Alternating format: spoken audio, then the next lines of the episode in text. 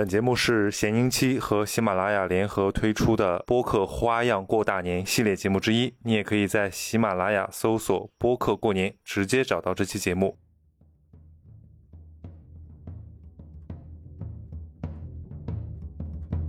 就很多人就是说，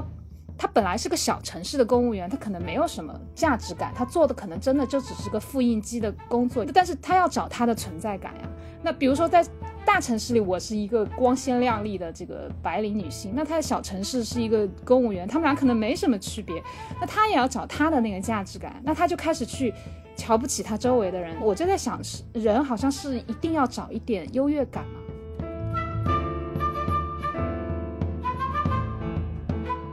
我要跟父母一起成长，尽管他们现在的成长速度，不管是身体上还是心智上，还是呃认知上，都变慢了。但是我作为他们唯一的孩子，我不想放弃。如果我都不能去影响他，或者说让他产生一丝丝改变，让他生活的更好，那谁还能呢？对吧？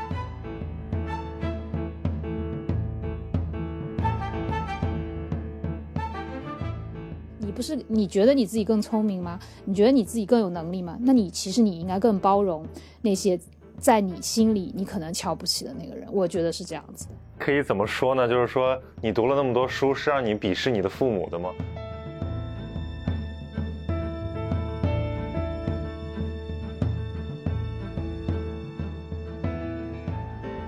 ？Hello，大家好，今天我们的嘉宾是一位老朋友，就是柯飞姐。如果不熟悉柯飞姐的，可以去听一下我们之前那期节目，就是呃，柯飞姐讲述了她自己呃不拘一格的职业选择的历程。然后我们今天是春节特别节目，所以我们来聊一下呃回家这个话题。当然，我觉得也是跟你的特质有关吧。跟大家打个招呼吧。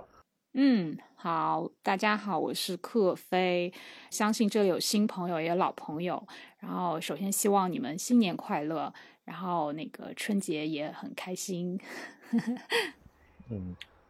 对，你今年是不发没办法回家过年了，对吧？你被困在了北京。对，单位里面就我们单位不是所有的单位，我们单位反正就是原地过年，他就是不准回去，除非你有什么大事儿。对，除非家里有什么特别的。我今年大概率也不回家过年了，就是也是因为疫情嘛。对，所以这个也就是人生第一次，呃，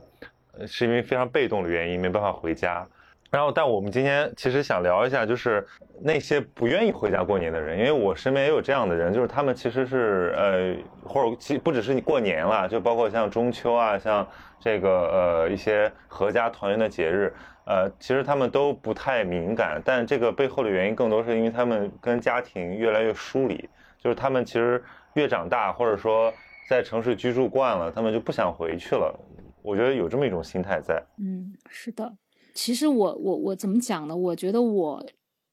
如果我回顾我自己，我我我有有过这样的体会，就是刚怎么讲，刚在上海念念完大学，然后留在上海工作，嗯，然后前几年回家，每一次回家都会觉得特别不舒服，也不知道也没有理解这个原因。但是我随着我自己的年龄慢慢的增长，还有可能是性格各方面会比较打开了。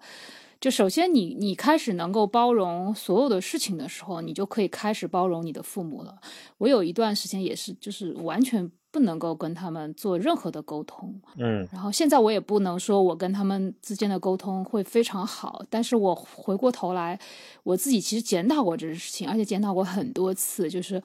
我为什么会觉得跟他们没办法沟通，是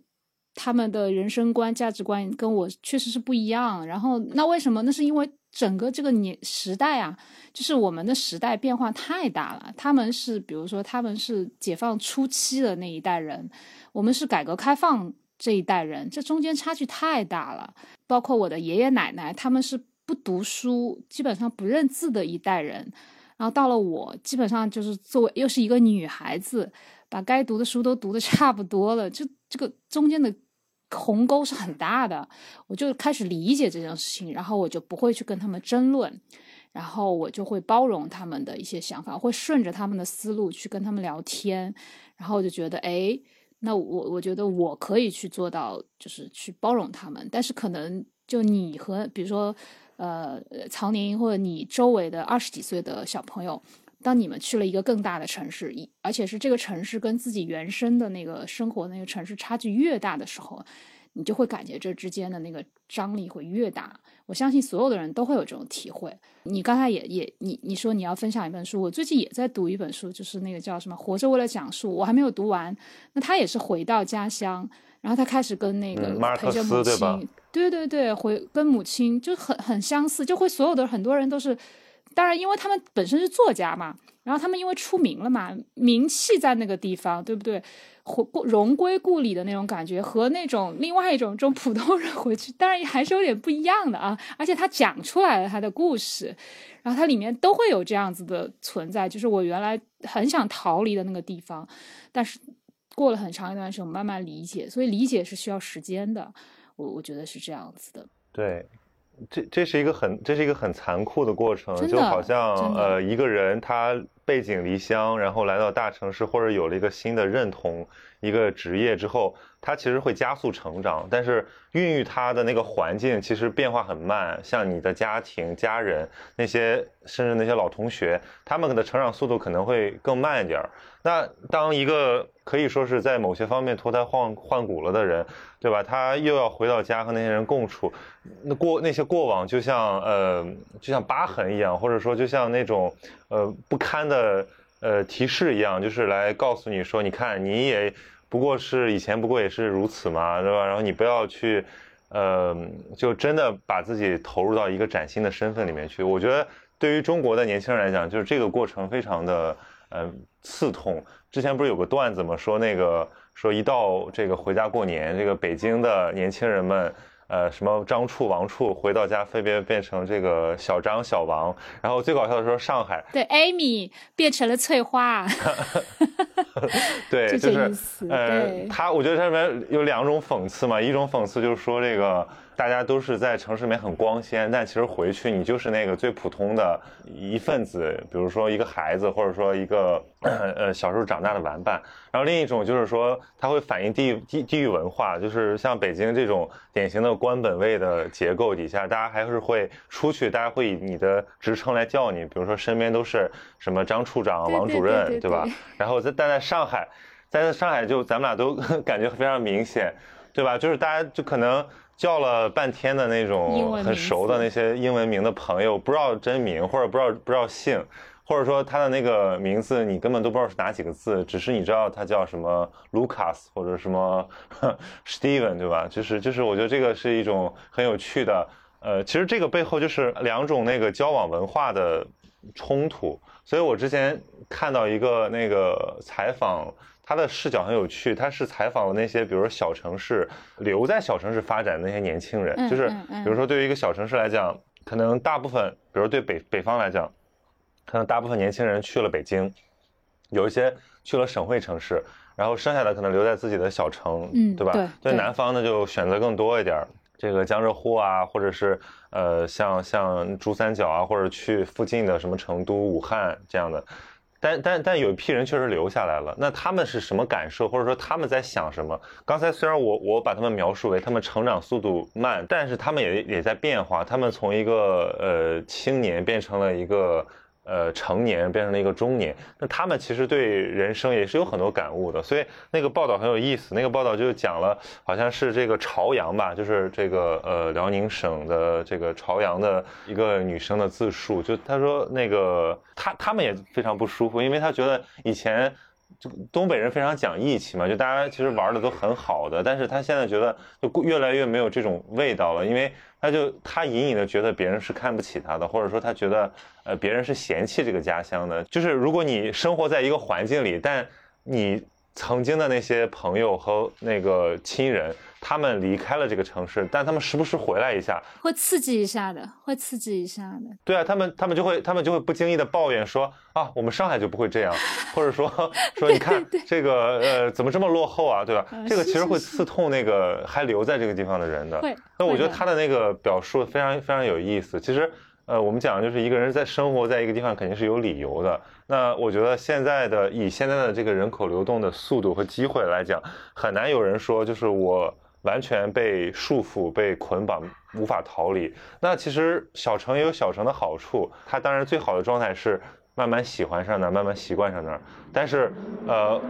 一到过年，对吧？一到这些老朋友们或者亲戚们回来的时候，又成了一个非常扎心的时刻，就是不断的提醒他，外面的世界很精彩，你这个就是家里蹲，非常没意思。所以我觉得这个我们老是用这个外外在的视角，就是说，哎，我不想回家过年，是因为我我嫌弃他。但如果转换一下视角呢，对吧？如果那个留在家乡的那些人，他们怎么想？其实我们很少倾听他们的声音。反向的，对，你去反向一下，对，对。其实，其实你看，我们在在上海呃念书，然后工作，呃，我会觉得那个城市的那种交往的文化也好，或者说对人的生活方式的改变，是非常巨大的。其实最明显的，比如金钱观就好，就就就可以说明，就是呃，在城市里面。对吧？你单笔的支出可能就会比家乡要大很多。比如说，你你已经习惯了打车，或者说买一瓶十几块钱的饮料，对吧？喝一杯星巴克什么的。然后这个你回到家里之后，他没有这种消费的机会。另另一个方面是，其实是大家不习惯，所以就会产生很很多冲突。对我我我经常我经常就是遇到那种别人跟我讲的，或者我自己也遇到过，就是呃孩子。回家花钱，但是跟父母说这是别人送的，或者是打折。对对对，就我我我也有过这样的时候，他他们会觉得啊，这个还要花这么多钱啊，什么什么什么的。嗯，但现在因为有网络了嘛，然后其实他们也慢慢会了解到大城市的生活，我觉得会好一点。之前确实真的是很差距，就是那种那种太大了。然后现在你看有抖音有什么？实际上互相我们也可以了解到那种三四线的年轻人在干嘛。实际上抖音上年轻人他们要想了解，他也可以知道大城市的人他们在干什么。互相会有一种这种心理准备会好很多。就怕的是那种就是那种好像那个地方就像桃花源一样，然后突然来了一个外外面的人，那种可能差距会很大。但我觉得之后可能会好吧。我我个人认为会会打开这样的，然后你就可以做个选择了嘛。我觉得那留在那里的人，或者是我要不要回去？那我们看李子柒的那些视频的时候，是不是也非常的向往？说我我为什么要在大城市里？我留在大城市的意义到底何在？对不对？你是不是也会怀疑啊？我相信很多人也受到。我就后来我就跟我妈妈在家里的时候，春节的时候我们一起看这个，因为我妈妈她她小时候是在农村长大，她看这些她就会想起她的。他的那种童年时代的生活，他有一种共鸣，而我呢是非常向往那种就是这种田园生活，但是我也知道我肯定不可能去，因为我也农村，我也没有一块地在那里等着我，我也不可能回去。所以就是说，哎，你这种这种观感会让你有一种又又不一样的这种想法了。我觉得我自己有一个同学，他跟他的父母，他真的是他在法国留学了。然后他完全是可以去很多地方去工作，他甚至也可以留在法国，但因为他是他家里唯一的孩子，他就回到了父母身边陪伴父母。那我觉得他他就是做的非常好啊。那他就是把孝顺这件事情，或者是陪伴父母放在首位的。然后当然他在那个南昌，他也有他自己还不错的一个教师的一个岗位。然后那我觉得一切都都都 OK。我相信他他肯定也会想过我。我为什么要留在父母身边？为什么我不能像其他的人一样，我我在外面挣更多的钱或者怎样怎样？当然我没有交流过这个事情，但是我我就觉得，我就因为我看到他的时候，他整个气质就是一个穿衣服品味什么，跟周围的人是完全不一样的。因为我我也是过了很多年以后偶遇这个同学，我们其实没有什么联系，但小时候是发小。哎，我看到他，我就觉得你不属于南昌啊，我会跟他这样讲，但是他说。那我就是为了父母留在这里。他说不像你，他反而羡慕起我来了。我是一个女孩子，但是因为我自己有个弟弟啊，那我反而变得更自由了。就就 就是这样子。他是一个男孩子，对不对？然后，但是他是独生子女，那那他就只好守在父母身边了。就是这样的。对，我觉得这个很有趣。就是随着人人的这个年龄的增长和自我反思的。变化就是我们会对你自己跟家乡的关系有一种重新的认识。就现在可能很多，比如说听众，他们正在经历的是出逃，或者说已经成功的离开了家乡，就是他在其他的城市有了一席之地吧，我们可以这样讲。然后他现在正享受着这两边给他带来的呃很自由的这种关系，就是一方面他可以像一个城市去规划自己的生活，但家乡是他的一个一个堡垒，就是他可能在过年的时候回去，然后跟家里人团圆一下，然后又觉得很温馨，然后新一年又可以回到城市重新打拼，对吧？这个其实是一个很典型的叙事结构。但是还有一种方式是像你刚才讲的，就是呃，比如说有些人他在城市里碰壁了，或者说他在城市里积累了一些资源，他选择回去。啊，不管是出于逃离，还是出于这个累了，呃，建设家乡，或者说对陪伴父母，或者说照顾父母，或者说呃安稳，怎么不管怎么样吧，就是这个逆向的流动还是时有发生的。但这个这个时候就很有趣的是，他需要重新构建一种认同。哦，对他其实要重新适应一下。对，所以我在这里就特别想跟大家分享一本这个我最近看过的书啊，就是我我后面会把它专门做一个那个视频节目，就是这个呃一个法国思想史学者他写的这个回归故里，就这本书震撼在什么地方呢？先跟大家简述一下这本书的内容，然后我我也给柯菲姐推荐了，就这个书其实讲了一个呃。呃，法国边缘小城其实也没有多边，就是兰斯这个地方离巴黎不是很远，但其实是还是很小的一个地方。然后一个呃工人阶级家庭，然后有点底层了，其实已经的一个儿子，然后他不是唯一的孩子，对吧？然后这个孩子他是一个同性恋，他很早就意识到这一个事实。然后呢，他又非常喜欢读书，非常喜欢这个。呃，就是他的理想是成为一个知识分子，所以呢，这个两个标签就加速了他的逃离。就是他一个是穷小子，又是一个同性恋，所以你又想当一个知识分子，那你当然以后要离开你的这个小地方和你的这个阶层啊，对吧？所以他就是玩了命的，呃。就是他的前半生都在逃离，然后他就逃到了巴黎，然后成为了他做过记者，然后没有很成功，然后一开始是想做那个，就是想想想继续留在学院里面，然后做教师嘛，对吧？但大家知道法国的那个教师资格考非常的难，所以尽管他是一个颇有哲学天分的一个学生，但是他还没有通过。但他最后通过做记者，反正又又开始成为一个作者，然后做一些访谈，然后最后成为了一个活动家。变得有名，然后他就是又成为了城市里面的名人，然后，呃，这导致他跟他以前的家庭就彻底的决裂了。就是，呃，他以前的那个家庭，就是爸爸是一个呃工人，然后有酗酒的毛病，呃，反正对家庭是非常的淡漠，不会教育孩子，也不会陪伴。然后妈妈其实是一个呃本来有机会受教育，颇有天分，但是可惜的是也没有受过什么教育的人。那他跳出来很不容易哦。非常不容易。然后像他的哥哥弟弟，要不然就成了普通的工厂工人，要不然就成了什么屠夫之类的。就是，呃，反正就是做着非常底层的工作，还是可以想象的那种，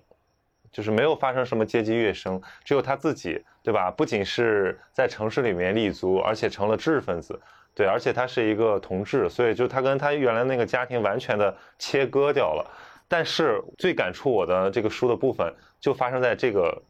之后。这之后又怎么样了呢？他的父亲病危了，然后去世了，然后他才阔回到了这个阔别二十多年的家。他居然二十多年跟家里没有什么联系，就是从来没回去看过他们，也不知道他们在过什么生活，和他童年的一切都做了切割，尤其是他不想面对的父亲。然后这本书就是在写他那个回乡的过程中怎么去认知这个方面，所以他提出了一个非常有意思的问题，就是他说他的写作。他发现他从来没有反思过自己的阶层，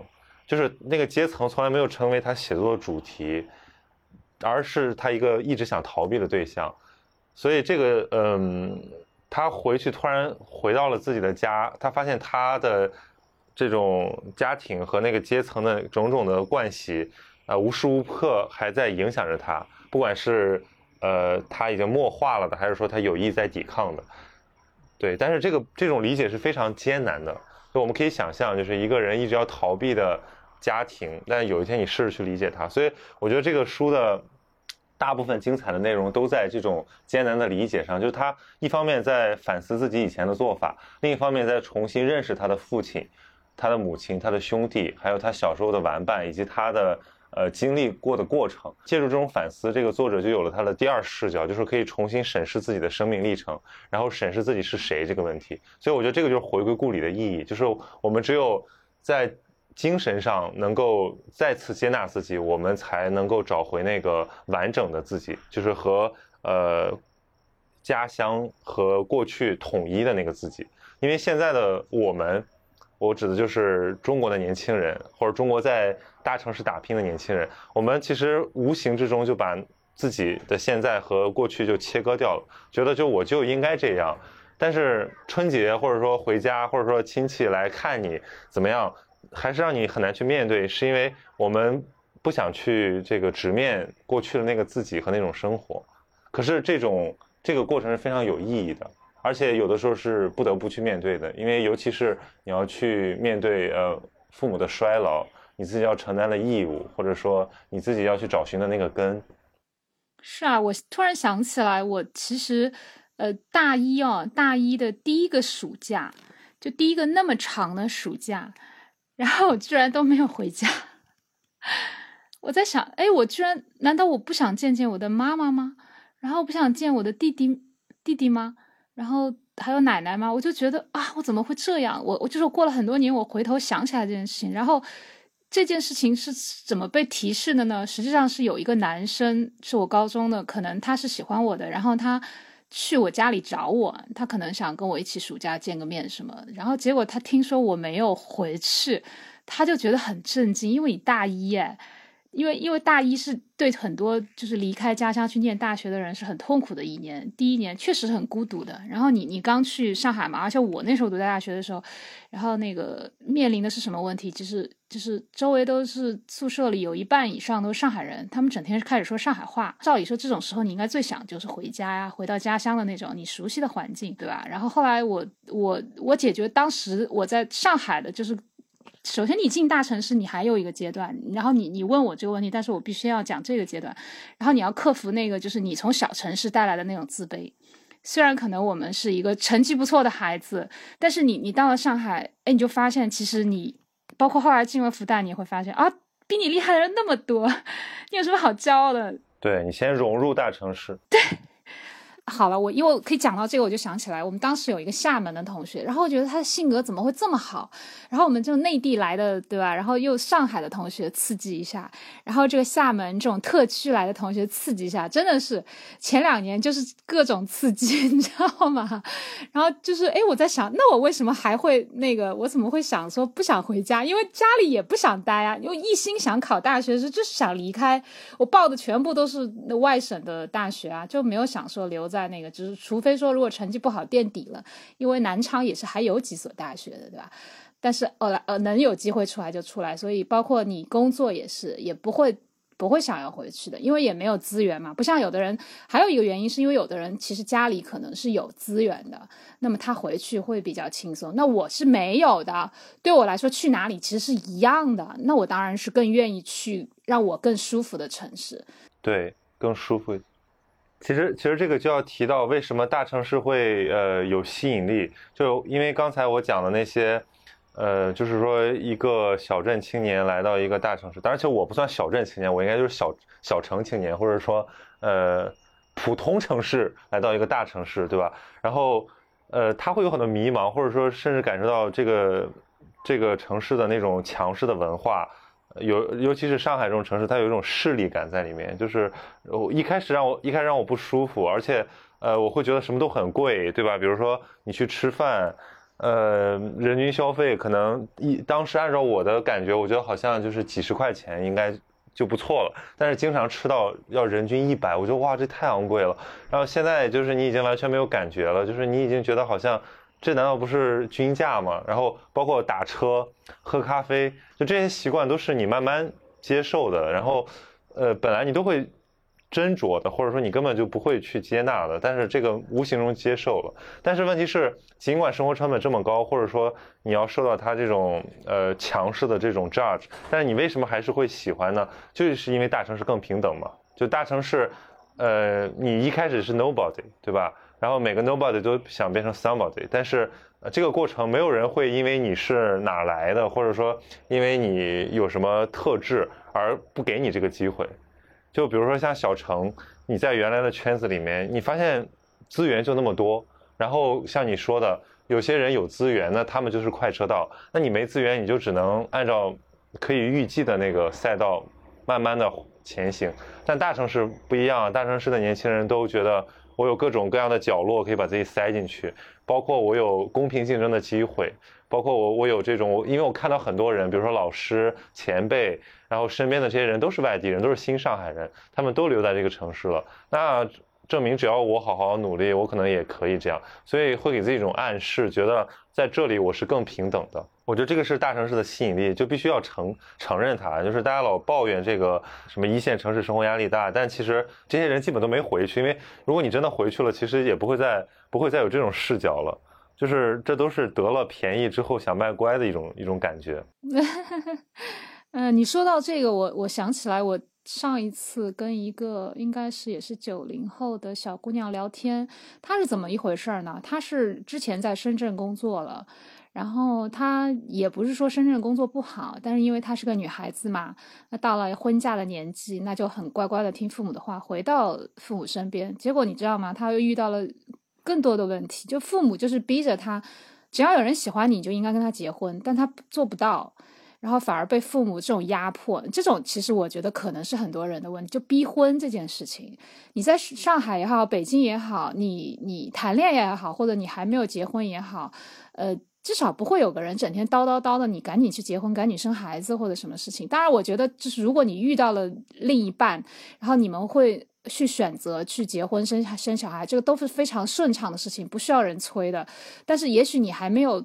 各方面你自己没有安定下来，你也还没有稳定下来，或者你对人生本身本身没有定数的时候，然后父母就开始用这种传统的这种这种规则开始压迫你的时候，所以这个也是很多人不愿意回家。这个其实。就不是新的话题了，我相信有很多人是因为这种原因，对，就太多了。说那个什么租一个女朋友回家，这个也是不是不是新梗了啊？各种。然后我们今年是什么？我们我们开玩笑是这样子的，我们今年因为不能回家，但是我们有一个小姑娘，她大刚毕业，然后她就说她她想回家，那我那么说，那你就说你结婚吧。就假装你要结婚，你就可以申请，你知道吗？这是一个笑话了，对吧？但所以就说你你你会你会发现这个这里面就是其实每个人可能回家有各种各样的理由，不回家可能也有各种各样的理由。你逃得了这个事情，你逃不了那个事情嘛？因为我我我个人认为，就像我们读书也是一样的，你不同的阶段你需要的书是不一样的。对。然后你人生的不同的阶段，你其实会遇到不同的问题的。就你像刚刚才说的那个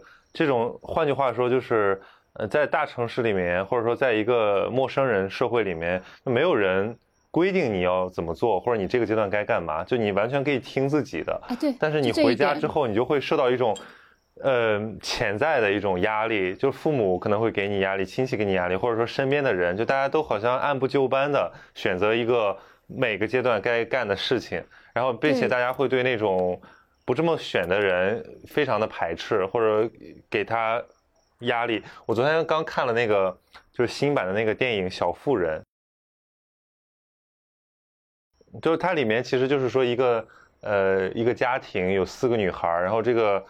讲了这个十九世纪十九世纪末的一个故事。然后其实我觉得这里面有很多有现代对他们针对现代女性状况的那个诉说的意味。就其实某种程度上还是很像，就是那个是那个，比如在故事情景里面，那个女性遇到的困境是说。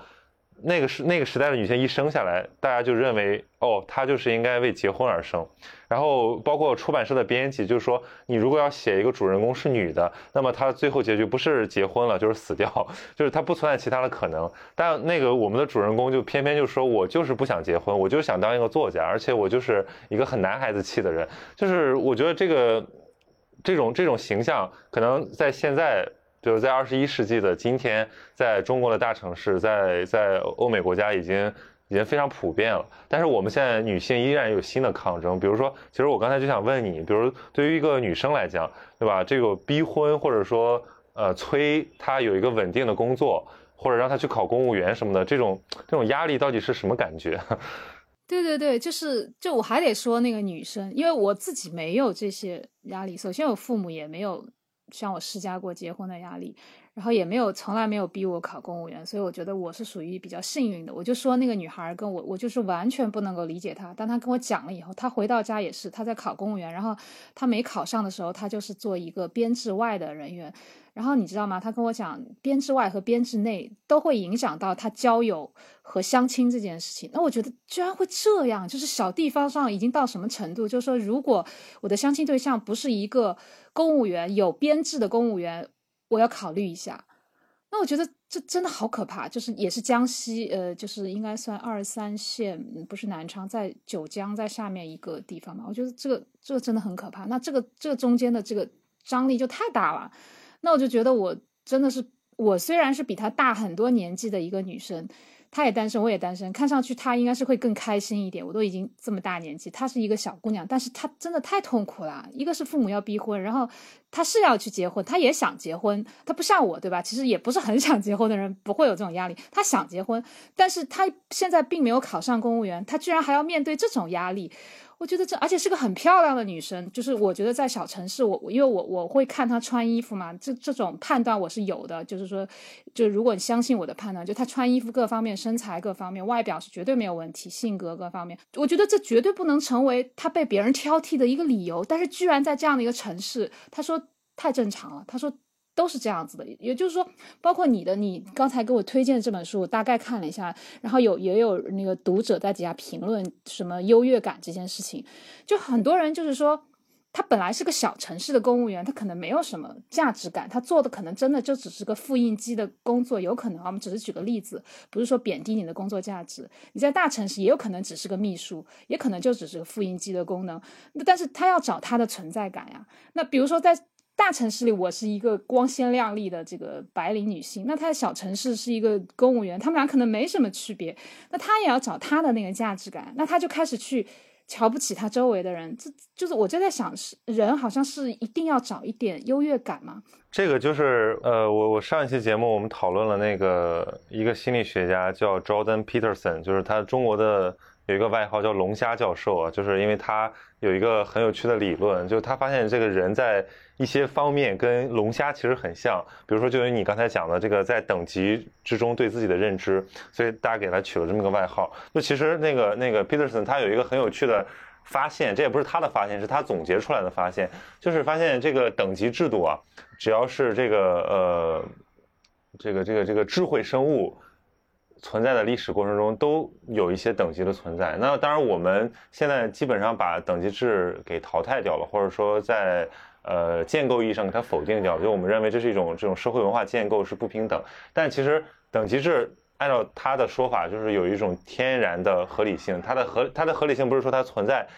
是合理的，而是说它有它的价值，它的价值就是在于让其中的每个个体能够确认自己的位置，方位，确认一个参，确认一个参照系。其实用这个就可以帮助我们来理解你说的那个事儿，就是一个人他要通过一个坐标系来来塑造自己，对吧？那。如果一个人在小城市，那他就会觉得说，那我至少是大城市回来的，我比你们这些没出去过的人强。如果一个人去从小城市去了大城市，他会觉得说，你看，虽然我在大城市混得很累很惨，也也没有拿到户口或者怎么怎么样，买不起房，但是我至少在大城市啊，对吧？我还可以享受这些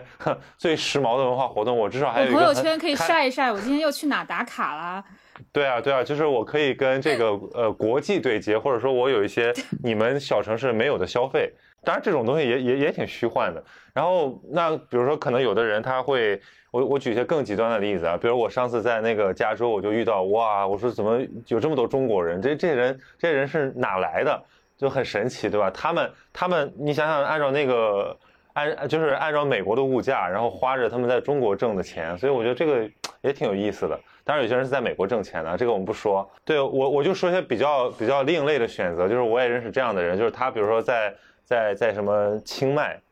或者说在菲律宾，对吧？在呃一些小地方，他就待着。他其实相当于他做这两呃做贸易或者做做微商，做呃自媒体怎么怎么样。就他其实是既忍受不了中国大城市的这种压力，又不想回到小城市，那他选择跑到一个不知道他是谁，就是完全一片空白的地方去。创立一个事业，在这边物价很低，然后他又可以完全做自己，那这是一种很另类的选择。哇，这对这个这个好少啊，嗯。但是他们依然会有一种认同障碍，就像我刚才讲的，就是人要知道自己是谁，他要有一个参照系。就是他们这些人的痛苦在于他找不到参照系，他不知道该怎么办。他觉得我在这边漂了好多年了，那我是不是该回去？就是很多人都会有一种荣归故里的一种一种一种执念，就是呃，微加海外兮归思这个归故乡，就是好像我挣点钱，我不回去炫耀一下，我这个钱就白挣了一样。那这个这个也是他内心对参照系的一种需求嘛。对啊，对啊，就是我我我刚才就是你你给我推荐这本书的时候，你知道我想到了谁？想到了加缪，然后想到了最近比较红的那个一部电影，呃，一部那个应该也是小说改编的，因为先看到电影才有小说，叫做《我的天才女友》嘛。那正好是两个女孩子的一个对比。我觉得为什么这个这个电影本身也让很多人，呃，这个电视剧让很多人会去打高分。它其实就是应，也就是讲了一个小城市的一个女孩的可能性，正好是两个人一个对比。然后他们本来是就是就是玩伴嘛，小时候的玩伴，然后应该是也是差不多的一个阶层，但是他最后两个人的人生走向是完全不一样。然后但因为我也没有完全看完嘛，那我大概的感觉就是，哎，其中一个人其实本来看上去是很有可能。去成就更大的，因为他更聪明，成绩更好。但是另外一个人可能就是其实家境会更好，然后但是其实他没有这个女孩聪明。但真的最后还是最后还是他背后的家庭决定了，因为那个家境不是很好的那女孩，虽然她更聪明，但家里可能就是希望她早点工作，早点嫁人。改改善自己家庭的这种生活环境，所以就非常非常可惜。而这样的故事可能真的有很多，在中国也是啊，有很多女孩子因为弟弟要去上学，我就不能去上学。然后，但其实我成绩更好啊，但是就是就是这样子。然后我最近在那个写作课上认识一个，呃，应该是跟我同龄的，他有三个孩子，然后我就跟他约定，我说你要写你的经历。给我，然后我可以把我的经历分享给你，因为我们两个就是完全不一样的路线，可能我们年纪是差不多的。他就是他真的是到初中他就之后没有再读书了，但是他现在在努力的学习写作，他也每天都在写东西。然后他跟我分享他，然后他跟我讲，他不跟我讲这件事，我不会觉得他是一个初中学历的一个女生。他跟我讲完这些，他说他甚至都已经做外外婆了，是真的，在这个年纪，他在。在我这个年纪，就四十再多一点的年纪，就已经做外婆了，真的有。我去贵州的时候也有，就是你你难以想象的，你难以想象的。那比如说，假如我跟他们坐在一起，你觉得他们会讨论什么样的话题？但是比如说我跟曹尼，我跟你讨论的又是什么样的话题？真的是天壤之别，然后觉得很很很很很差异太大。他们所以他们会说，中国的整个中国自己的城乡的差别，甚至会大过我们一个。你比如说，曹尼，你跟美国一个同外国人和或者一个黑人或者随便一个种族的小孩之间聊天的差距，都会大于国与国之间的差距。你知道，这个差距太大了，就很很很很很奇妙。这个世界真的是太太复杂了。对我们讲这个认同的差别，最明显的一个表现就是没话可聊，因为。呃，我前一阵子回到了，呃，就是我被拉入了我的这个小学的同学微信群，然后我就想起很多往事，因为我看到那些熟悉的名字，就特别神奇。你跟那那些人有一有一有一个时期放在一个教室里面上课，对吧？然后对你们你们就成为了彼此生命中有记忆的一个名字或者一段经历。呃，其实我我我我现在看到那些名字，我就会想起他们那那些曾经的身影，模糊的脸，有一些比较清晰，然后想到我们跟我我我我和他们经历的一些事情，有一些很温馨，有一些也想来啼笑皆非。但是温就是有趣的是，我们就没有联系了，就很多年都没有联系了。这当然也跟现在的这个。这个社社交媒体的更新太快有关系，就是那个时候都没有加微信嘛，那时候可能有 QQ 什么的，后来都都都呃或者人人什么，后来反正都没有带到微信来，那就是相当于呃从这个十就从上初中或者是从上高中开始到大学毕业到有工作，完全不知道对方是什么样的人，到现在突然发现啊，好神奇啊！就当年我我是一个非常普通甚至非常差的一个小学毕业的那个小学里面就有。呃，当时就有一些进城务工的孩子，呃，进城务工人员的孩子，然后就可能班上有几个吧。然后那个时候，大家对他们就有一种，呃无形的歧视。嗯，其实我觉得我这个也是我看那个回归故里特别有感触的一点，就是这个歧视是一种什么东西呢？它不是一种对孩子来讲，或者对一个自我意识都不是很清晰的人来讲，它不是一个习得的东西，它就是一种一种环境。就比如说那个时候我们看到那些同学，就比如说他们身上有有一些味道，这个就成为第一个信号。就是呃，谁的妈妈是卖菜的，对吧？谁的妈妈是收废品的？然后小孩子，小小孩子的那种，就是其实现在想来都有点霸凌的那种感觉，其实是不自觉的，就是就是想拉自己的小圈子，把他们排斥在外。啊，是不自觉的。然后那个你会觉得跟他们不一样，对对对，这是一类。还有一类，就比如说我我讲到这种呃性别特质啊，就比如说我们当时有一个同学。呃用这个非常不政治正确的话来讲，就是叫娘娘腔。一个男生，对吧？他小的时候就喜欢跟女生玩，然后声音也非常的呃女生化，对吧？但他其实是一个人，其实还蛮好的人。他跟我做过一段时间的同桌，就是呃，我我觉得我我我了解他，所以我并不是那么排斥他。但我觉得整个班上的男生都是非常排斥他的，然后甚至他就是没有，就是我觉得也没有办法真正的。有一个长长久的友谊，所以就是他是一个很边缘的一个一个一个人。但是我我其实我其实我小的时候我就对这些群体有一些关注，因为后来有一段时间我就是班长，然后我就要经常负责跟这个成绩不好的同学，或者说刚转来的同学，然后当时互帮互助。对，然后当时我们还有很多那个呃留学生，就是因为青岛有很多那个日本和韩国的那个，就是他们父母在这边做生意。你你的个班上的多样性还挺挺丰富的。我我的同桌基本上就是每个学期都换换一两次的。然后，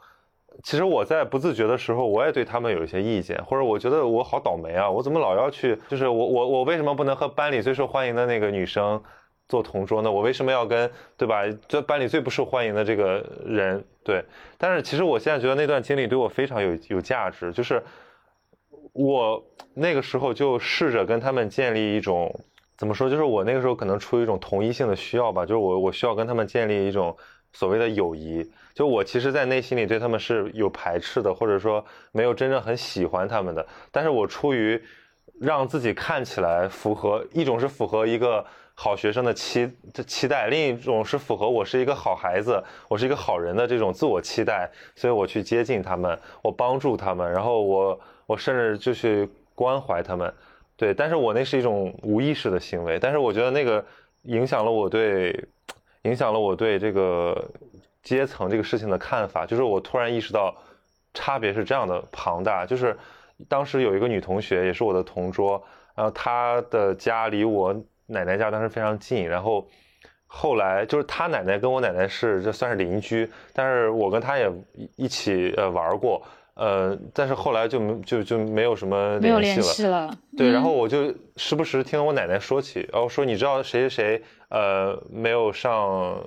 上上大学啊，没有上高中，没有上高中，不是上大学了都上了职高，都没上，上了职高，然后后来就成为了好像在那个超市做过售货员，然后在宾馆做过那个清洁员，然后后来在做微商，然后我现在。在那个小学的群里，我又发现了她，然后我就看，哎，她现在好像在做在做导游，然后好像她跟她男朋友在那种，就反正朋友圈是非常丰富多彩的，哎，我当时突然觉得很神奇。然后还有当时我有一个，就我刚才讲的那种务工人员的孩子，孩子，那当时他就是他最不受欢迎嘛，就是班上最调皮的孩子，经常呃被各种训斥，然后我就要负责。在陪在他身边，其实就相当于看着他，或者说按照 按照当时那些按照当时老师的那种观念，就是影响他。其实我觉得我我我没怎么影响他，但他影响了我。我我那个学期变得非常调皮，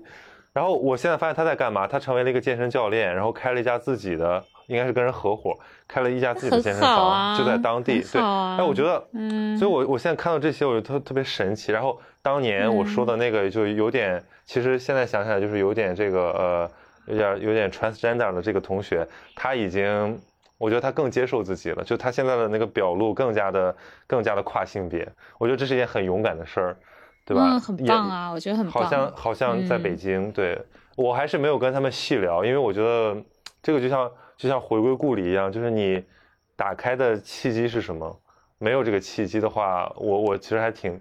挺抗拒的，或者有点有点。你们没有见面对吧？你们只是在微信。对，等你们见面了会好一点。嗯，你们找机会见面。我甚至在那个群里没有说任何话，我我我觉得有点这种感觉非常的怪异，就是我甚至连当年玩的最好的那几个小伙伴，我们后来都疏于联系，就是他们好多次，呃。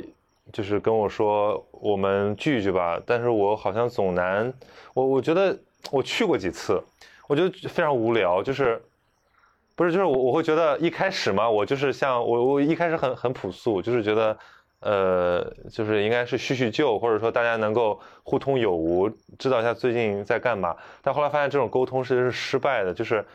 就是叙旧当然还还不错，但。你们对于现在正在做的事情缺乏理解，就话谈不到一起去。对，比如说我说我在我说我在写一本书，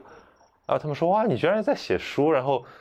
然后说你在写什么，然后我就觉得说这个这个主题是他们完全不感兴趣的，就我说了也白说，而且被误解，我还要解释，会很尬，对吧？会很尬，尬聊。对，我会我会就我会。把它搪塞过去，回避。对啊，是是是啊，你说到这个刚巧，我去年的去年的疫情就是好一点的时候，然后我就回家了。然后很巧的是，那个同学，你知道吧？我那个同学他就他就帮我把小学的同学全部叫出来了，没有全部，就是在。在我们那个院子里的，因为我们也是个大学的院子里面，然后我们子弟小学的就叫了一桌，大概有二十个人，有好多人真的是小学毕业以后都没有怎么联系，因为他们有的也是因为你不在一所高中就。不可能是初中，我们小学、初中在一起，然后你不在一所高中的时候，那算起来比你这个差距就更大了，就那种那种鸿沟就更大了。然后你其实你至少还是在十年以内，呃，你的小学到现在，你不会超过不会超过二十年。我我和他们简直就是因为他们的小孩已经都开始要上大学了，你知道这种这种差距，在桌子上他们聊的一定是孩子啊、老婆呀这种家里的事情啊，那种差距很大的。然后然后但是呢，我觉得很很很有意思的是就。出于礼貌，然后他每个人都会跑过来跟我，就是说喝一杯也好，或者是讲讲话也好。因为可能也是因为我是女生，他们是男生，然后他们会放下这种。然后，但是我就在想，其实如果让我们两个单独去聊什么事情，可能也聊不出什么东西。但是因为在那种场合，他会跟你去打打照面啊，或者什么。然后因为听说我在北京，那么有的人说啊，来北京来找你，但是。其实可能他如果真的单独来北京，他也不会专门来找我。对，这是客套话嘛，就讲讲客套。然后这样的聚会其实也真的可能也就是十年二十年来个一次，你不会真的不会每年。回去说你要想跟这些人见面，我后来就是我我后来我就是偶遇到我那个从法国回来的同学，我说我回南昌我就只想见你了，其他同学我都不想见，我就明确我就跟他讲嘛，但这样说会伤到我其他的同学，我甚至从我高中的群里面都退出来了，不想跟他们讲话。但实际上我高中的同学也都是很优秀的，有有的还是那个有的还是现在就是特别特别厉害的那种上市公司的已经当那个 CEO 了，但是。跟他们之间会有一些各种各样的，就是整个成长是差距，因为他他们是太优秀了，对吧？但是我比如说我在我的小学同学，这就是刚才你说到一个坐标，我我我我不认为我自己是很优秀，但是他们会认为你有优优秀，但其实我也有比我更优秀的同学，我觉得我跟他们其实也可能没有办法去沟通一些事情，所以你就会。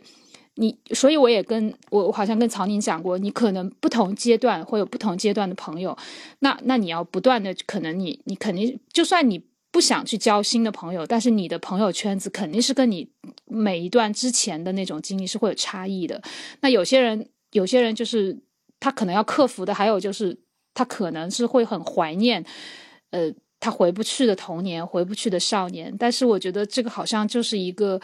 嗯，必然性吧，就是如果你是你自己是不断在变化当中的，那你就你你你自己的朋友也好，或者你你去交往的人也好，肯定也是在变化的，你就不可能去要求别人怎么样怎么样。就是我我的一个原则就是我会去去结交新的朋友，然后去。找到可以跟他聊，但是我们肯定没办法依靠别人。那这个时候对我来说，我们讲到回家，我们不能。其实像你和像我这样今年不能回家，被迫留在这个的也很多人。然后你知道我我干嘛？我就组了个局，我说留在留在那个叫什么？我我这个人胆子非常大的，我就组了个局，但我不知道会有多少人来啊，因为这个就是这就好像你报名参加这个活动，然后实际上来现场的人大概也就二分之一。他们说要超售嘛，所以机票要超售，因为经常会有人计划不如变化。这这趟飞机我去不了，我出差，我生病，我都可能去不了，所以我就报名。当然也聚会本来也不能很多人数。跟我报名的人是有九个人，然后我跟他们一月份我跟他们报名，然后我跟我就跟他们说，你们二月份的时候肯定会有变化。果然今天是二月一号，我就开始问，开始一个一个去问，果然有的人就说，哦，我要跟同事吃饭，因为。他们会觉得跟同事吃饭会更舒服，他不想跟陌生人组这个局嘛。因为我在那个就是那种社交软件上招，但还有的人就说，勇敢的。对，我就觉得 这件事情本身很有意思。对对对，我我我我会去做这件事情。然后还有还有在北京的小伙伴说我要来参加，我说你大年三十你你你就不用，我说你他然后他说你们有第二场我就来，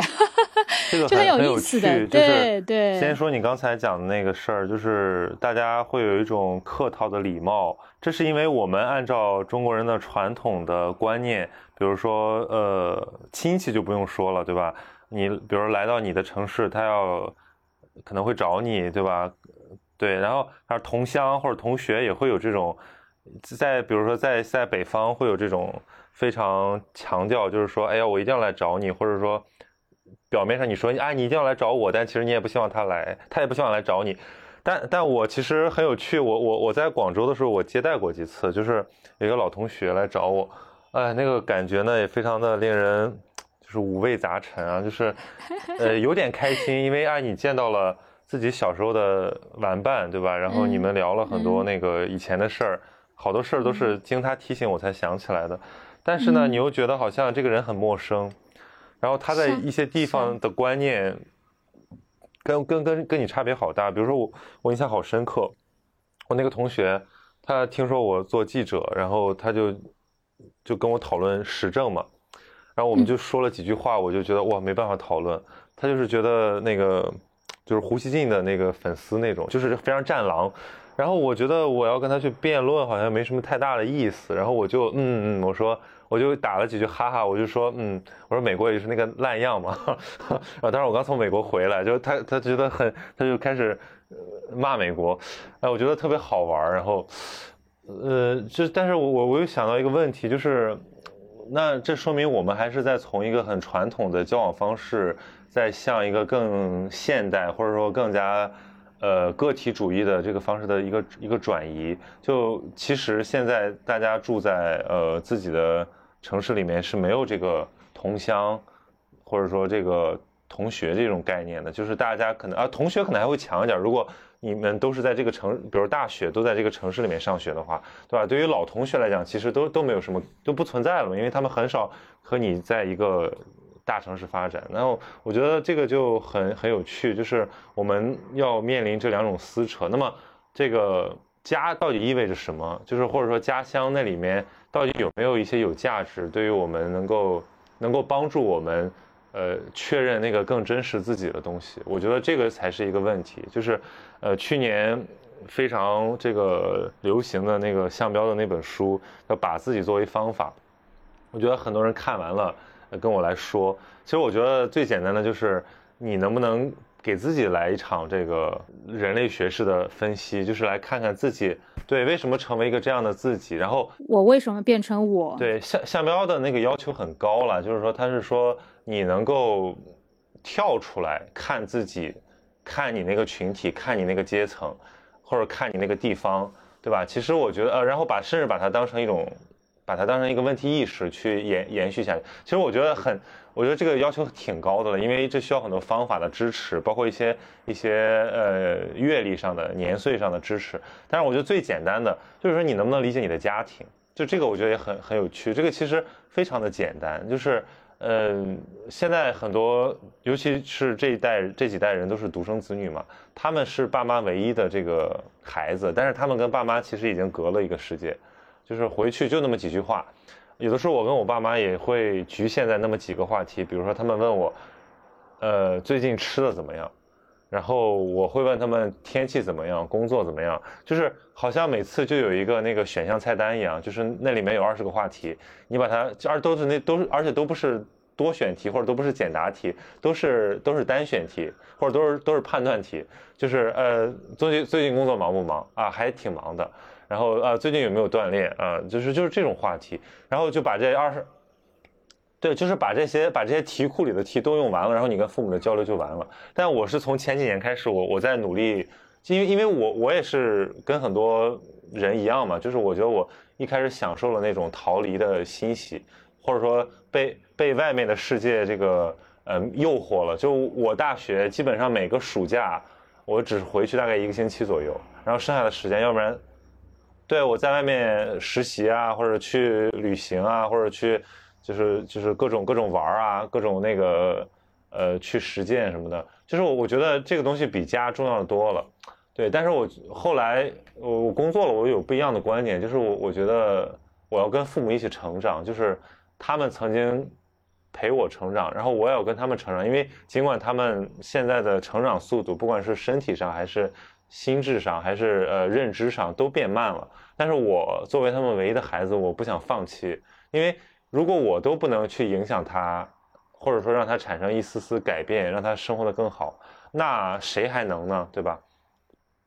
而且这种这种这种这种影响，真的不是说你你过年给家里多少钱，或者你取得多少成就，呃，或者你顺了多少爸妈的心愿，而是说你们像平等的两个人。一样交流，你们的交流方式能不能够，能够像你和朋友那样，能够打开心扉？我承认，在小的时候做不到，父母是因为父母没有这个能力，然后其实孩子也没有这个能力。但是现在我作为，我觉得我有这个能力，我可以，我可以，我可以分析自己，我可以分析家庭，我可以分析我所在的城市阶层。那我理应比我的父母理解我，更能理解他们，对吧？就是他，比如说他要，他要。假设他要催婚的话，那我其实我觉得我更能消化掉这种东西。对你，你更有智慧了。对你接受的教育会，对对，但是但这种不是一种居高临下式的，就是很多那个孩子他会有一种感觉，就是哎，我接受了高等教育，对吧？我是一个我是一个 PhD，对吧？然后你跟家里，你跟家里这个聊什么，你就觉得他们都是在都是在扯淡。就是我是一个知识分子，他们是芸芸众生，就很多人有这种感觉。但其实我觉得，在一些问题上，其实最要命的就是这种这种认知上的一种差别。就是你们还是不不作为平等个体，对方觉得你可能是这个呃看不起他们，或者说你是呃完全跟他的语境脱离掉了。然后他也呃，他也不能呃，你也不能理解他，他也不能理解你，所以这个沟通没法继续，所以就变成一种冷战。那比较悲催的一个现象就是，很多人在城市里面非常累，非常想家，但是回家之后又觉得无话可说，又觉得无聊，然后又借口要加班啊，或者怎么样，就又又又匆匆离开家。那那种失落感，其实就是一个把自己和过去的生活斩断的一种一种一种迷失吧，我可以把它称为。但是我觉得这种迷失是，呃，不不完全健康的。就是我觉得大部分的家庭，其实大家都希望理解彼此，而这种理解比，呃，完成那些他们刻板的期待要重要的多。如果他们没有试图去这样理解，是因为你们从来没有去体会过。嗯嗯。其实，其实真的，就是就像你说的，我觉得我也尝试，就是我也试着，就是我前面也讲过，随着我的年龄的增长，我也试着就是说去理解我的父母，然后可以去给他们一点一点的去去，因为我后来意识到，我自己自己也是意识到这个，你读那么多书，你如果都不能解决自己的问题，解决自己和父母的问题。你你谈什么？说你你的智慧或者你你的能力，然后我觉得其实真的就是和父母的那种和解。我相信每一个每一个小朋友，每一个小孩啊。说到这个，我还想分享一个案例，是我一个同学的儿子，他今年上高一，但他没有进到他理想的那个高中。本来其实是很不错的一个孩子，也不过就差一点点分数。那这个第二选择也是个很好的，在北京啊。那也是很好的学校了，但是他就居然开始就开始厌学了，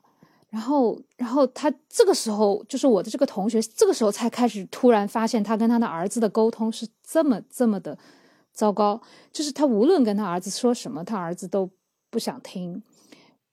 对，然后我就说那，然后他就来问我，然后我又没有小孩的经验嘛，那但是我自己有过那种。厌世的，就是什么都不想干的那种。我跟他说：“你你你要么就是非常耐心的去陪伴他，照顾好他最基本的那种生活的那种呃需求就可以了。你也不用逼他，因为逼他没有用，他自己没有想通的事情，别人逼都是没有用的。然后那就这个就只能卡在这儿。后来正好无意中看到《人生海海》的作者的一个演讲，就卖家，他的儿子也是一样的情况啊。我们不知道，就有的是家境很好的。”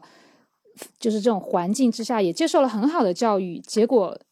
就都是高知，对吧？然后不会表达是不会有问题的。你说作家的表达能力会差吗？但是为什么他的儿子和他之间也会有？他就是不想去上学啊，然后他也不想，然后他就等了他很久。卖家就这么说，他说等了很久，有一天他儿子突然跟他说：“爸爸，我想去念书了。”然后他就啊，但是我们也不知道他的那个点什么时候会来，真的是很难讲。就你人生当中有一些。点也好，或者你跟父母之间，这就就说不清楚了。然后我觉得哦，好多难题啊！我不结婚有不结婚要面对的问题，他们结了婚，难道就是就是从此 happy forever 了吗？不是啊，就是他们非常优秀的一对 couple，对不对？然后但他们的小孩又有。又有问题了，然后他就开始就开始自己都开始瘦的不行了，饭也吃不下。我说你自己首先你自己身体要好，然后你要陪伴你的小孩。我觉得真的就是因为我们之前都没有都没有都是很顺利的嘛，包括我自己也是之前都很顺利，然后一遇到一个障碍我们不知道，那我就在想我们是不是要有要有那个人生都是要有好几个选择的，然后父母给的教育也好或者什么样的，你你要去去有很多的选择的时候，你就遇到这种障碍。然后还有就是你要去思考思考，我遇到这些问题。那我们回到就是说，你跟父母的和解，或者和家乡的和解，就是如果我们能够站在对方的那个角度去思考，呃，那那你可能就可以慢慢的可以理解他们了。然后呃，对，然后因为你接受更多的教育啊，所以你才应该更包容。可能就是向下包容，应该说向下包容。这样上下当然，这说下这个词可能不是很好，让别人觉得啊，你高，你你我低，你向下包容。但是确实是这么一回事啊。你不是你觉得你自己更聪明吗？你觉得你自己更有能力吗？那你其实你应该更包容那些在你心里你可能瞧不起的那个人。我觉得是这样子的。可以怎么说呢？就是说你读了那么多书，是让你鄙视你的父母的吗？就当然不是了。但是。我觉得困难在于，呃，很多时候这个知识它没有成为融贯到这个价值观和他为人处事里面的一种内化的东西，反而只成为他，对，反而只成为他标榜自己的一种呃特权或者说一种呃身份标签，但他就不是理解人的工具，他就是一一堵墙，就好像如果你爸妈连。嗯，比如说，比如说，假设一个读哲学的孩子，对你爸妈连谁是呃谁是福柯，谁是萨特都不知道，你要跟他讲自由，你要跟他讲，你要跟他出柜，这有没有意义？我我觉得当然也是有意义的啦，因为你你不可能说必须他建立在跟你一样的这个基础之上，他然后你才能跟他进行对话，这是一种多么傲慢的态度啊，对吧？那而且为什么你不能好好说话呢？对吧？你以前既然能跟他们好好讲话，为什么你现在受了那么多训练？然后或者你受了这么多熏陶之后，你不能跟他好好对话了，这是不是要去反思一下那些知识对你的影响？它是不是让你变得更加封闭了，或者变得更加傲慢了？我觉得这个这个就是一个很好的机会。所以我前两天跟那个张琳他们在聊，也是聊类似的话题啊。那张琳她她是做纪录片嘛，她就是说他甚至想回家把这个过程变成一个记录，就是把那种呃无无语啊，把那些冲突啊，把那些尴尬都。用一种方式给记录下来，其实这就是人类学最最基本的思维，就是首先不是拒斥，首先是开放和接纳。尽管这里面有不愉快，然后有有非常那个那种非常 tough 的东西，但是你要去试着先接受它。你不要一碰到困难你就逃离，因为你你每次都逃离，父母也觉得好像你没办法沟通，然后他们都其实我觉得最重要人和人的理解就是时间和呃经历，就是如果你不知道你父母在经历什么。他也不知道你在经历什么，那你们说的可不就是那些菜单上的固定的问题嘛？对吧？那种那种非常客套式、寒暄式的关心，只会让你们未来的关系越来越疏离。嗯，所以我刚才讲那个人，他需要参照系来确认自己的位置，这某种程度上来讲是非常令人悲观的一个事实，就是我们大部分人都是这样确认自己的这个认自我认知的，就是我们的那个 identity 是这样建立的，对吧？但问题是它是可以变化的，这个它是积极的，就是说你既然可以这样来确认自己，你也可以那样来确认自己。就是比如你刚才讲的那个问题，我听来非常有趣，因为我现在很多那个学生，他就是比如说呃呃新上海人或者新北京人。他们的二代，对吧？他们其实生下来，爸妈就是中产了，然后爸妈都是都是名校，然后他们其实自己，呃，素质非常好，但是他们生出了一种非常虚无的感觉，就他们跟那个爸妈，或者跟他们那个就没有去过的故乡之间的那个联系就更加的微妙，嗯，有点哀伤，然后又有点不知所措。对哦，这种物理空间，物理空间其实会更。更让人伤感，其实是我我觉得是这样的。你找不到自己的小学了，比你找不到你的小学同学，好像会更更伤感。对，我会觉得我我的认同非常的呃坚实或者比较顽强，就是我永远会觉得家乡和家是一个值得骄傲的存在。看了那么多海，依然觉得家里的海是。最好的海，或者说是心里的那片海，嗯，就是我刚才说的物理上，那青岛的海也确实是还是不错的海啊。然后你还有情感上，那更不用讲了。就我浅层次的分析一下，然后肯定还有很多你的、你的、你的、你自己的属于你自己内心的那种部分在里面，所以会不一样。嗯，我我想起来我自己的一个经历，因为我小时候父母。呃，他们跟我不讲家乡话，是为了不让我说普通话有口音。天呐，我是过了很多年以后听我妈妈这么讲，然后那个意识到这个问题，然后，然后我在想，他们是不想让我看上去那么土吗？但是你知道，你到了上海，你讲普通话，就算你讲普通话讲的再标准，那上海人。一听你不会讲上海话，他也知道你是外地来的小孩啊，你就是乡下人啊，他就是那样的。就我读书的时候，现在你你你九十年代不是你你是九十年代出生，我们九十年代读大学，那就是这个样子啊。然后现在会好很多。然后那天我跟另外一个朋友去讲这个，我应该跟很多人讲过这故事，就一对老老夫妇，他们去坐地铁，他们要去哪里？他们讲惯了上海话的老夫妇嘛，那他去问工作人员说我要去哪里哪里，然后工作人员正好说。对不起，我听不懂你说话。就是你在上海讲上海话，就反反向的一个，就我们吃瓜群众看一下，觉得，但其实这也是很可悲啊，因为上海话可能就说的人会越来越少了呀。就站在上海的这个这个位置来讲，我有一次无意中看到哔哩哔哩上有一个，就是他是妈妈是中国人，他应该是他爸爸是美国人。然后他对他的身份认同完全就是他可能是就是比较极端啦，他当然不是所有的人做不到，有的人能做到，做不到，他就可能比较极端，他就非常的就是说，他在那个片子里面就意思就是说，嗯，不要那个，就他对自己的出身就是觉得是很很痛苦的那种样子。然后我觉得哦，这个人好好痛苦，就是不要他他觉得就是说你们呃，我不知道怎么讲，我已经忘了，但是我觉得他很痛苦，但他又不可能选择不来到这个世界上嘛，然后他就觉得。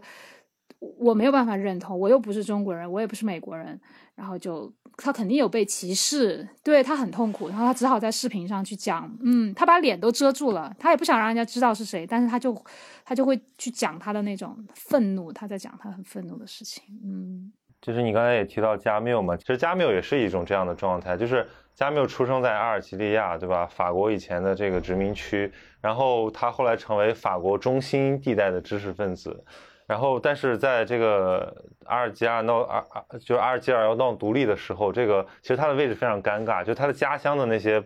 他的家人、他的老师、他的朋友希望他支持他们的独立，然后，但是法国这边，对，就是他们期待加缪是自己阵营的，对，但加缪选择了沉默。其实他他的他就是他的那个考虑就更加的复杂，他其实看到了两面。各自的局限，所以我觉得这个是，呃，人在确立自己认同过程中必然的一种，呃，一种牺牲或者说一种代价，就是因为你要找到两个自己，所以你必须把两个自己之间的那个衔接给给处理好。就我们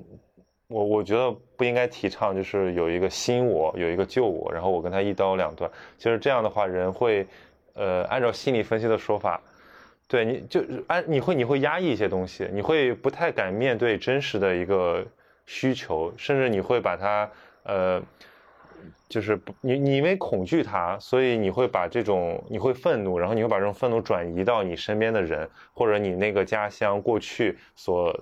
所这个投射的那几个人，比如说可能是你的家人，或者是你的呃以前的旧友，这投投射在他们身上，所以这是一种就是这样的人，他不会有一个更真实的自己，他只会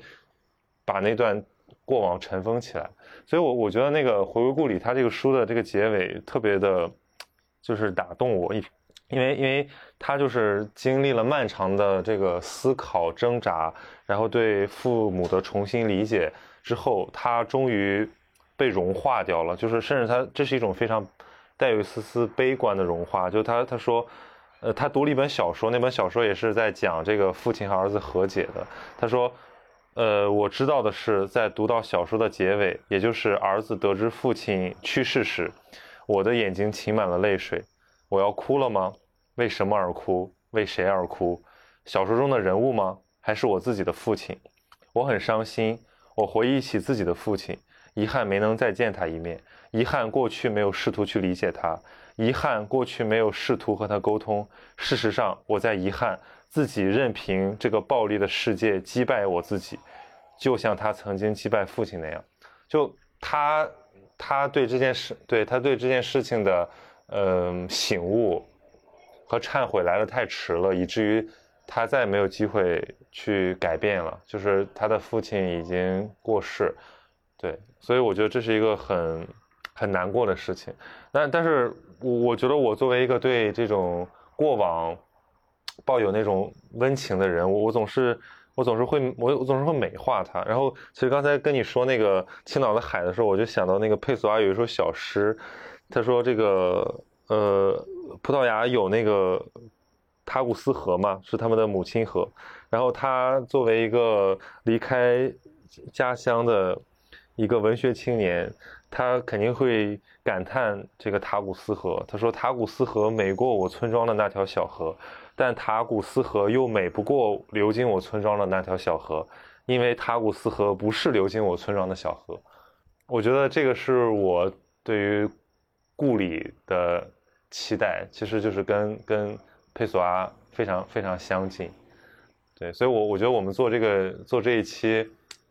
也是想在倡导，或者说想要去呃试图去呼吁大家，在这个马上要回家过年的这个时间点上去，嗯，调整一下自己的态度，试图去接纳一些，呃，你你的家庭或者说你的故乡。还有那个你可能不太愿意去面对的过往，嗯嗯，怎么讲？其实是需要时间的，还真的是需要时间。对我觉得还是要多陪陪父母，就这最简单的，常回家看看。对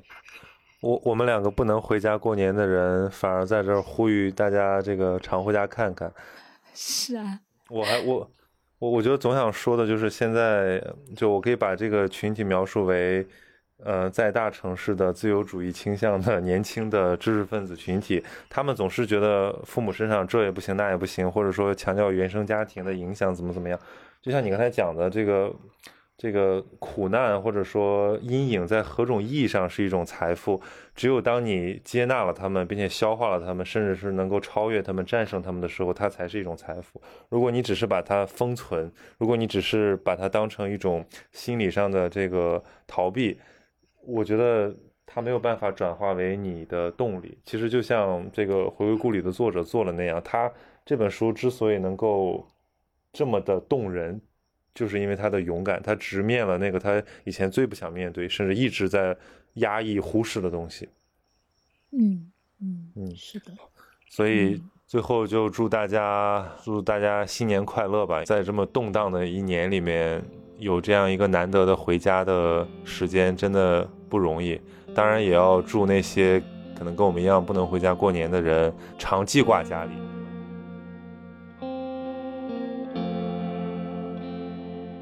收听本期节目后，在喜马节目的评论区留言，主播会抽出一位幸运听众，送出喜马拉雅的春节伴手礼包，大家快来参与吧！